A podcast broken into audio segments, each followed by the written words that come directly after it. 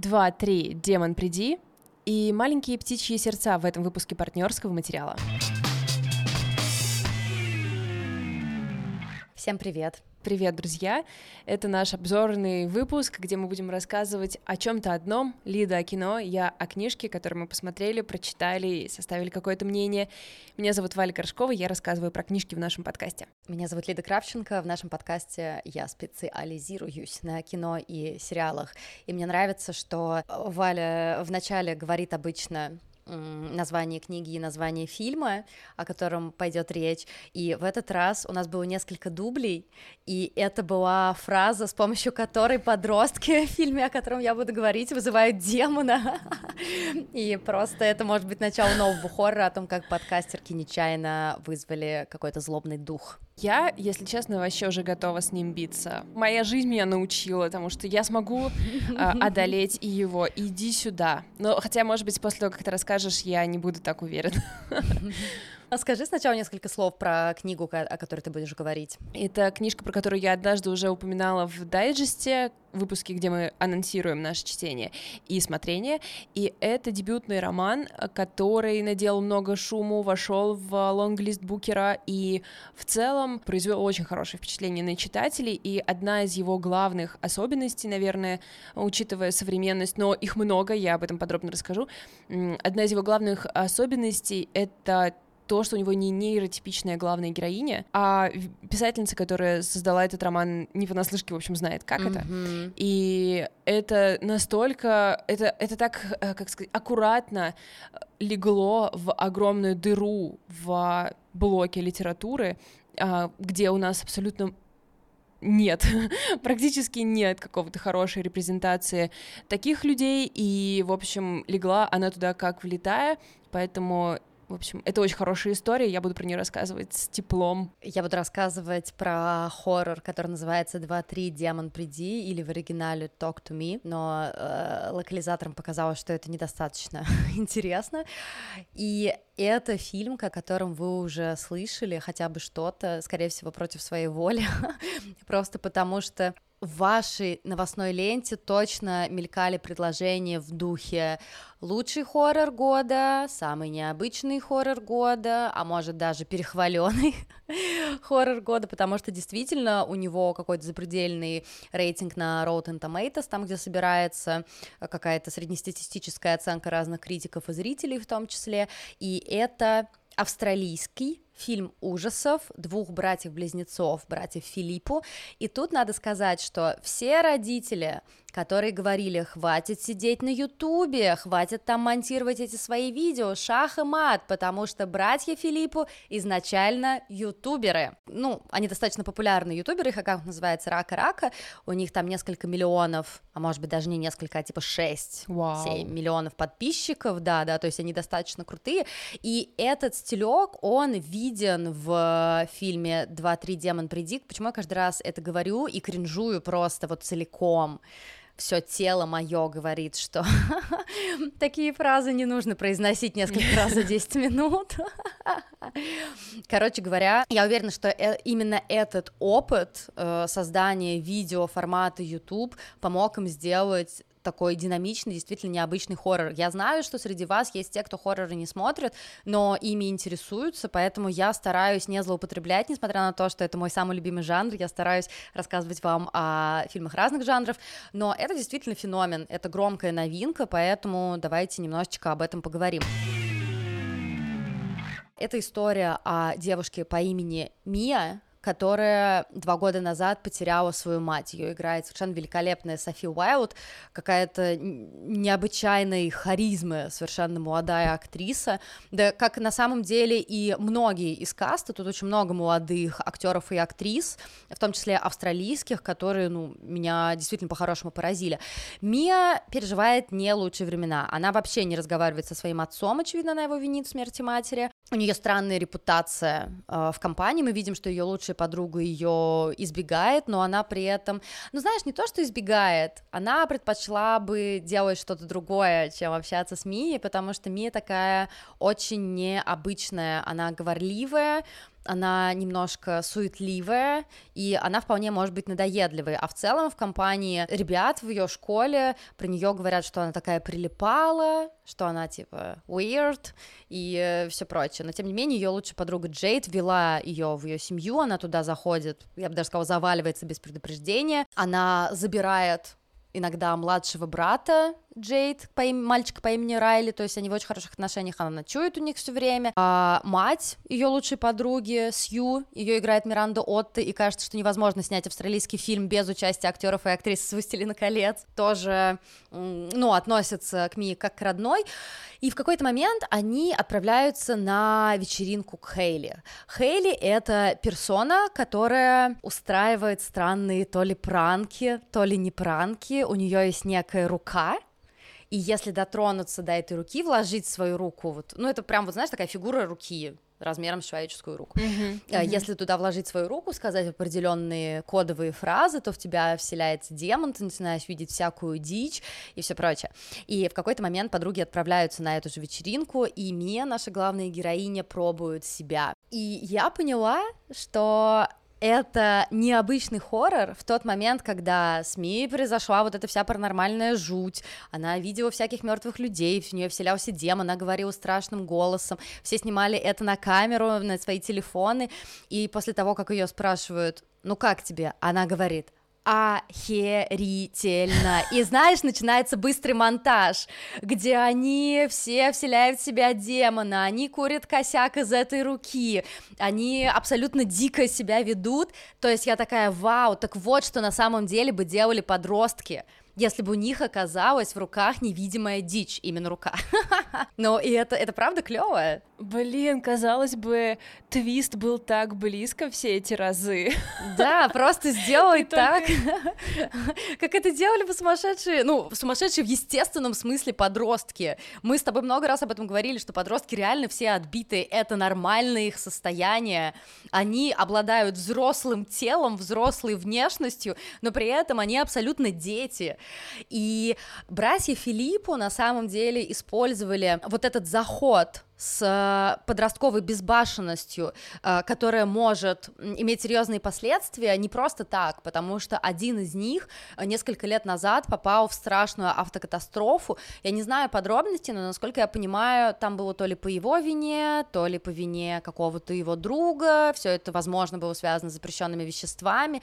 И эта автокатастрофа имела серьезные для него последствия, в том числе и связанные с травмами, с травмами физиологическими. Поэтому им важно было поговорить о том, что ты вообще-то можешь и не выйти из подросткового возраста, что вообще-то это такой период, который э, опасен, он просто опасен. Блин, это так круто. И мне этот заход, естественно, очень понравился. Это так да. круто, и мне кажется, есть такой момент еще с э, авариями подростков в странах, где вождение разрешено там с 16 лет, да, да по-моему. 16 да, лет. Да, да, да, что это настолько частое и страшное явление, все эти новости про машину битком набитую детьми, разбившуюся каким-то страшным образом. И Интересно, что этого так мало я встречала в а, поп-культуре, какого-то осмысления того факта, что это ведь еще дети, управляющие вообще-то очень опасной штукой, дети, которые не имеют тормозов сами по себе часто. И ты им даешь такой инструмент. Интересно, что это так подсвечено тут. Но сейчас все те, кто ждали, э, когда же мы с Валей поспорим, бэм, сейчас мы будем спорить. Ну ладно, я просто скажу, что я не согласна с тобой. в том плане, что это э, мало подсвечено, потому что в конце 90-х, начале нулевых был вот этот популярный формат, типа «Я знаю, что вы сделали прошлым летом», какая-то история с тем, что э, подростки куда-то едут, например, кого-то сбивают, сохраняют это mm. в тайне. Мне кажется, что это вот как раз про это на самом деле. Но, как бы то ни было, вот и спор наш на этом закончился. Да, Валь, такая, да, полностью согласна, ты права. А, но если возвращаться к фильму, прости господи, 2-3, демон, приди. Он уже здесь, сто процентов. Да, да, да. Мне кажется, что вот любители жанра и те, кто в целом следит за кино, знают, что в последнее время пошла такая тенденция критиковать пост-хоррор, что типа вот все эти слоубернеры, что это на самом деле не хорроры, mm. есть очень много обидных мемов, обидных, потому что они преимущественно связаны с тем, что пост-хорроры любят женщины, потому что там разбираются всякие женские травмы и все такое, но пошли в жопу, я на всякий случай напоминаю. Просто вообще. Но я согласна с тем, что этот, несмотря на то, что я очень сильно люблю этот жанр, реинкарнация супер, Ариастер обожаю, все эти медленные хорроры в духе It Follows, или, например, даже, я не знаю, Скиномаринг, привет по утро людям, которые его тоже видели, два часа, где ничего не происходит, я это все люблю, но при этом как будто бы у нас не было какой-то плюс-минус достойной альтернативы в более понятном, в более близком к широкому пониманию жанра инструментах, да, есть такой такой фильм в прошлом году вышел, по-моему, который назывался «Улыбка», я писала о нем вот в моем канале «Хижина в лесу», и мне кажется, что он к этому плюс-минус приблизился, то есть он все равно затрагивает важные темы, это не резня ради резни, но при этом он э, сделан более понятно, условно с джампскейрами, если так будет понятней. И в случае с 2-3 «Демон, приди» его многие называют супер страшным, то есть в этом плане это не та история, которая, знаешь, будет медленно, медленно, медленно гореть ради того, чтобы пять минут нас потом в конце пугали. Mm-hmm, mm-hmm. Я скажу так: если вы смотрите хорроры постоянно, он вам вообще не покажется страшным. Если вы смотрите их периодически, он вам покажется ну, таким качественно, качественно страшненьким. Если вы смотрите хорроры редко, ребят, держитесь, он будет очень-очень-очень страшным для вас, поэтому если вы решились на один какой-нибудь хоррор, чтобы как следует напугаться, выбирайте 2-3 «Демон, приди», к тому же он сейчас есть в кинотеатрах, хоррор смотреть в кинотеатрах — это отдельное удовольствие, я говорю про Россию, потому что я сейчас нахожусь на территории России, и что же там такого страшного? Ну, во-первых, то, что там есть те самые джампскейры, да, то есть это будет, э, этим не злоупотребляют, но, тем не менее, это будет присутствовать. Во-вторых, там есть моменты такого очень массированного насилия, агрессии, кровищи и всего такого, это сделано очень эффектно. Братья Филипп понимают, как удерживать внимание аудитории, которая может смотреть, я не знаю, быть внимательной условно три минуты. Да, да, да. И поэтому с динамикой вообще нет никаких проблем. Но при этом за что критикуют все пост-хорроры? Вот, сколько можно бесконечно работать с травмой, все это прорабатывать. Hello, хорроры всегда работали с травмой. Ну, типа, вообще всегда. Это основное поле. Назовите Или мне, пожалуйста, хоррор. Её. Да. Назовите мне, пожалуйста, хоррор, который не работает с какой-либо травмой, и я не знаю, я вам куплю пиво. Но, скорее всего, э, как бы вы не найдете такой пример. И э, фильм Talk to me. Наконец мы перешли. А, продолжает это, да, продолжает эту историю, потому что все-таки Мия это вот носитель вообще всех травм. Это травма потери матери, это травма отвержения, это травма такой кривой социализации, да, которая оборачивается, ну, в итоге действительно кошмаром. И при этом делает это так, что ты можешь посмотреть этот фильм и получить удовольствие, будучи таким господи, я так не хочу говорить слово синефилом, кинолюбителем, кинолюбителем. Ну, то есть я говорю о том, что если у тебя есть привычка регулярно смотреть кино, да, и при этом, если у тебя такой привычки нет, если для тебя кино просто хобби, все равно получите колоссальное удовольствие. Все тут как будто ладненько. Все тут хорошо, нету морализаторства, есть пара занудных моментов, но в целом я не могу сказать, что это новое слово в хорроре.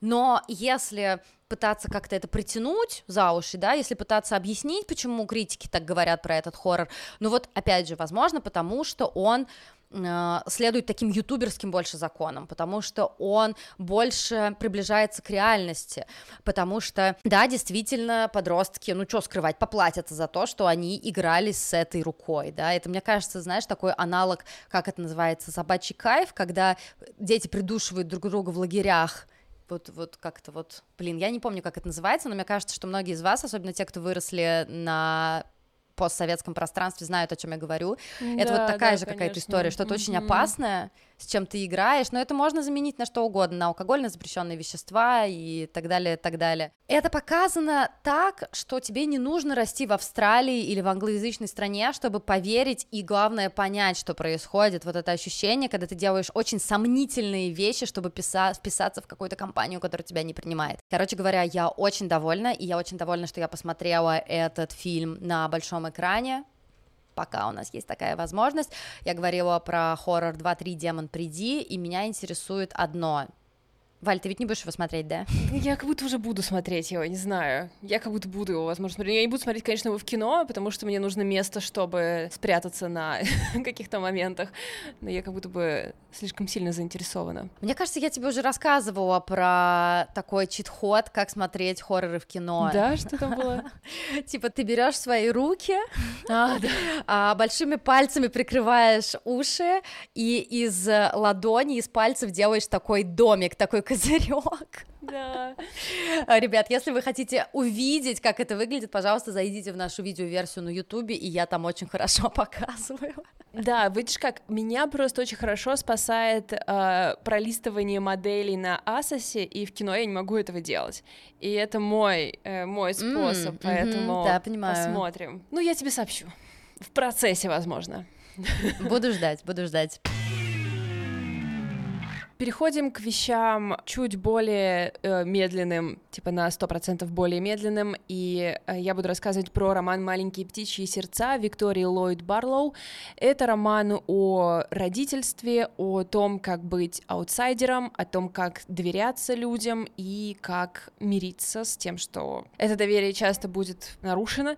Э, это, конечно, удивительная история для дебютного романа, потому что э, книга попала в лонглист Букера, в 23-м, что ли, году, что-то я запуталась. Я просто сейчас на сайте Букера и почему-то вижу, что а, в 2003-м они ее очень хорошо оценили. Это история, рассказанная а, с перспективы а, матери, и ее зовут Сандей, и она находится в аутическом спектре. Ей тяжело общаться с людьми, и поэтому свое общение с ними она выстраивает по очень старой книжке по этикету. Mm. То есть она прочла эту старую книжку, выучила ее наизусть, и теперь к современным людям пытается применить э, заложенные там правила. У нее есть несколько еще особенностей, то есть она, очевидно, довольно высоко и хорошо функционирует, но у нее все равно есть кое-какие вещи, которые отличают ее от людей, им сразу понятно, что не все так нормально, как у них. А, например, она часто у нее бывает такое, что она переходит на еду только белого цвета, она не может пить негазированные напитки, она фанатично увлекается культурой Италии, и еще она работает на ферме работает в теплице, на ферме, в такой высокотехнологичной, хорошей, современной ферме.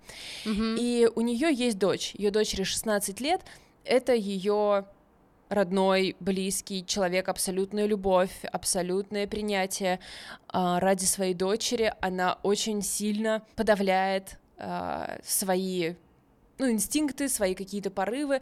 Она очень старается для своей дочери быть условно нормальной матерью.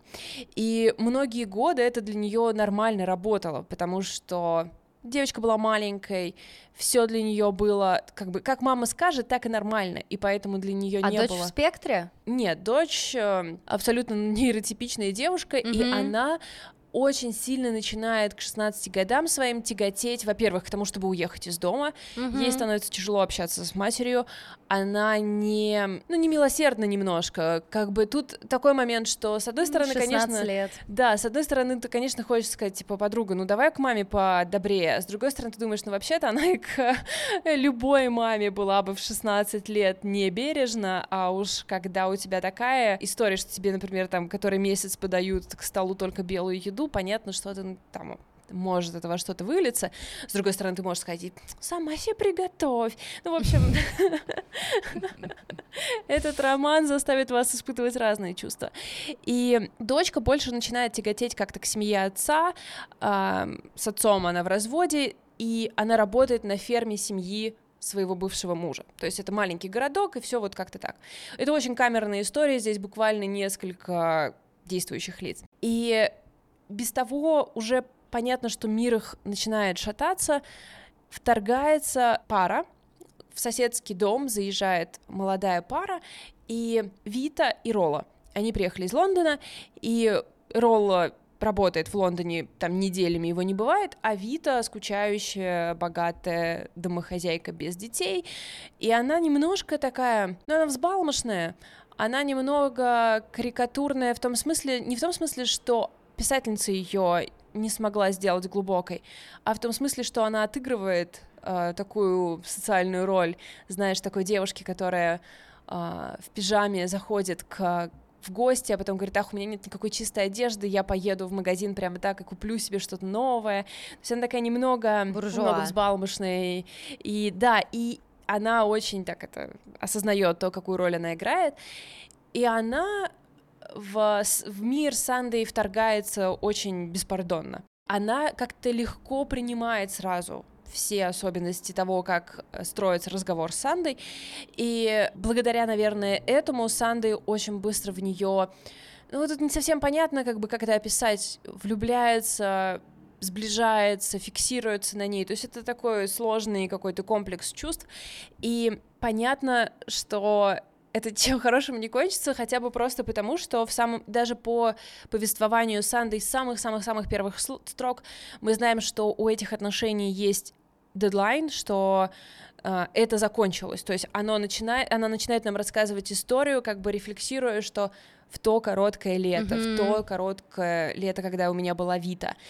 И в какой-то момент э, они довольно много обсуждают вообще материнство, то, что Вита не хочет детей, что она бы никогда не смогла и так далее. Но при этом она все время говорит, что я бы хотела иметь такую дочку, как Долли, и вроде как будто бы как э, такую игрушку. И Санды при этом это очень интересно то, как Санды смотрит на свое родительство, потому что она, понятное дело, что ей нелегко это дается просто хотя бы даже сам процесс родов, когда тебе, когда ты не можешь терпеть чужих прикосновений, это абсолютно чудовищная история. Чудовищная, и конечно. То, с каким, как бы, с какой безусловностью она приняла свою дочь, как только она коснулась ее, это было типа, совсем по-другому и так далее. И она поэтому так легко доверяет Долли Вите, она знакомит их, и мы видим, как э, Долли получает другую перспективу, получает другой женский образ и мужской, собственно, образ тоже в своей жизни, и все закручивается. Но нельзя сказать, что это какой-то супер плод-твист сюжет, что здесь какой-то триллер или что-то. Это как раз такая медленная, э, размеренная драма. Ты чувствуешь вот этот мрачный какой-то туман над всей этой историей, потому что в начале Санды нам его сама как бы подвешивает, и очень сложно понять, в какую сторону все пойдет. То есть можно нафантазировать, что все пойдет в очень мрачную сторону. Mm-hmm. Можно нафантазировать, что это будет какая-то небольшая драма, скорее положений и mm-hmm. каких-то разбитых сердец, опять же. В общем, мне очень нравится, как все раскручивается, и как у нас есть вот эта абсолютно драгоценная перспектива Сандей, где она видит всех на самом деле насквозь. Ну, то есть она не видит э, людей э, насквозь, в смысле, что она, например, чувствует опасность, которая исходит от этой семьи или еще что-то. Но то, как она видит людей, это очевидно, что это проницательная, умная женщина с э, чувством юмора, с э, своим мнением. У нее все есть. У нее просто нет времени в человеческом разговоре, чтобы раскрыться, потому что ей нужно больше времени на реакцию. Слушай, у меня сейчас странная ассоциация. Я книгу пока не читала, мы только ее купили, и я только все, что я не знаю, я знаю от тебя. И у меня такое ощущение, это не похоже на Айдаха? Нет, нет, ты знаешь, там нет такого. Промахнулась, да? Да, да, да. Но знаете, если у вас тоже возникла такая ассоциация, там нет такого накала страсти, как был в Айдаха, а, потому ага. что именно благодаря тому, что наша рассказчица не подвержена никаким таким сильным страстям, но это не означает, что она не может глубоко чувствовать. Mm-hmm. И, конечно, тот факт, что сама писательница и сама находится в спектре, и mm-hmm. у нее, как вот на Букере, э, на сайте Букера пишут, что у нее есть как личный, так и профессиональный и академический опыт, связанный с аутизмом. То есть не знаю, что это в точности означает, но очевидно, что она подкована со всех сторон. И как бы поэтому я очень сильно верю тому, как она описывает мышление Санды, Сандой. И я, знаете, вот главный, наверное, вывод какой, помимо того, что это очень легко и при этом лирично и поэтично написанная книга, ее очень приятно читать, это такое камерное изучение характеров, у нас есть несколько героев, у нас есть буквально несколько сцен между ними, это все такое, если вот вы любите такой маленький городок, маленькое количество персонажей, все как-то в разговорах, взглядах, в ситуациях маленьких, не каких-то взрывных, вам точно она понравится. Мгм. А, я подумала, там, а еще там есть еще один герой, э, буквально знакомый, друг знакомый Санды, он работает с ней в теплице, он глухонемой, и его родители не выучили язык жестов для него. Ого. То есть это такой а, момент, да, что они приходят, они пытаются говорить громче, они могут на него не смотреть, когда они говорят, что он даже не может читать по губам и так далее. И если бы я... Ну, короче, я знаю, что, к сожалению, это достаточно частая история. Хотя кажется, что это очень странно, но, к сожалению, довольно частая история с неслышащими людьми, что их близкие не учат язык жестов для них. В общем, что мне объяснила как бы эта книга, что на самом деле а, мы можем не делать жизнь нейроотличных людей и такой невыносимо сложной. Потому что, по большому счету, все, что им нужно, чтобы им было комфортно с нами, это часто какой-то не очень большой, а, ни- никакая не жертва, это какое-то небольшое изменение поведения. Как бы нет ничего сложного в том, чтобы налить газированную воду человеку, который не может пить воду без газа. Нет ничего сложного в том, чтобы там, съесть только белую еду или не смеяться над человеком, который ест только белую еду. Нет ничего сложного в том, чтобы говорить медленнее, если этому человеку нужно больше времени на ответ. Потому что когда мы оказываемся внутри головы Сандой, мы понимаем, что вообще-то люди вокруг нее теряют замечательного собеседника, друга, они теряют очень классного человека в своей жизни только потому, что они не могут сделать каких-то супер минимальных, совершенно незначительных адаптаций в то, как они себя ведут с ней. И когда я читаю вот эти истории про то, что если у кого-то, там, если, например, если у вас магазин, и если человеку, скажем, с аутизмом, в нем стало плохо, выключите свет, выключите музыку, там, как-то что-то такое, и там читаешь комментарии, типа, бу-бу-бу, зачем он пошел, ла-ла, и думаешь, господи, это такие абсолютно ничего не значащие для нас движения, которые мы можем сделать, и не делать человека, жи- жизнь человека, который рядом с нами находится, просто кошмарной и невыносимой на физическом уровне. Типа, почему э, нам, как обществу, так сложно сделать этот крошечный шаг навстречу человеку, для которого это будет иметь супер огромное значение. То есть не то, что это для меня стало открытием, но скорее это такое наглядное, что ли, да, наглядное представление Да, об да, да. опыте человека, который через это проходит, потому что все равно это не такая, э, не так часто ты можешь с этим встретиться. В общем... Это же можно перенести вообще на очень многие вещи. В духе эм, человек, который ну, даже не выучил, а просто прочитал какую-то базу о том, как можно помочь людям в спектре чувствовать себя комфортнее, скорее всего, не будет громко возмущаться на ребенка, плачущего в самолете.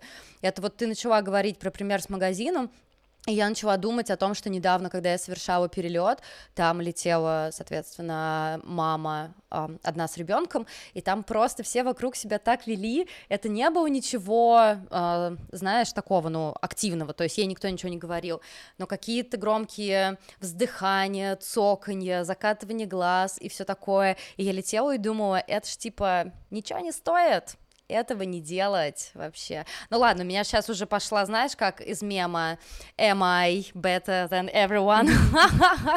Но на самом деле, да, хотелось бы, чтобы все были друг другу повнимательнее.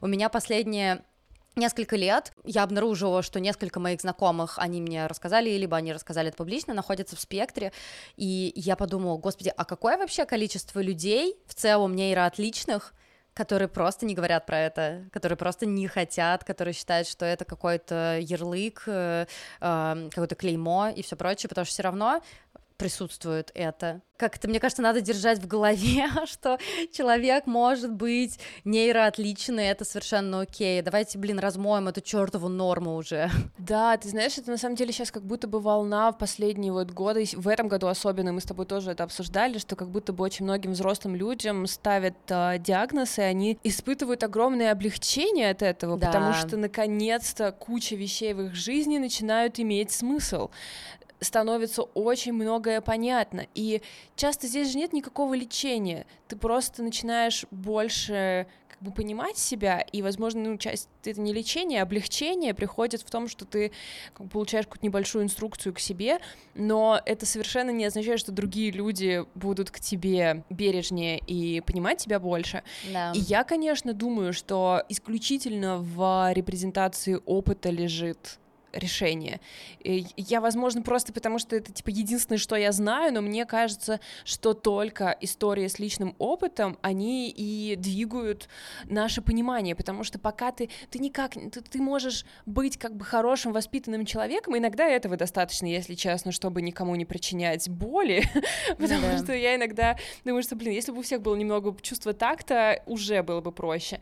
Но окей, именно если ты узнаешь чей-то личный опыт, ты просто естественным образом на него откликаешься. Это не какое-то решение, что я теперь, значит, вот так себя веду.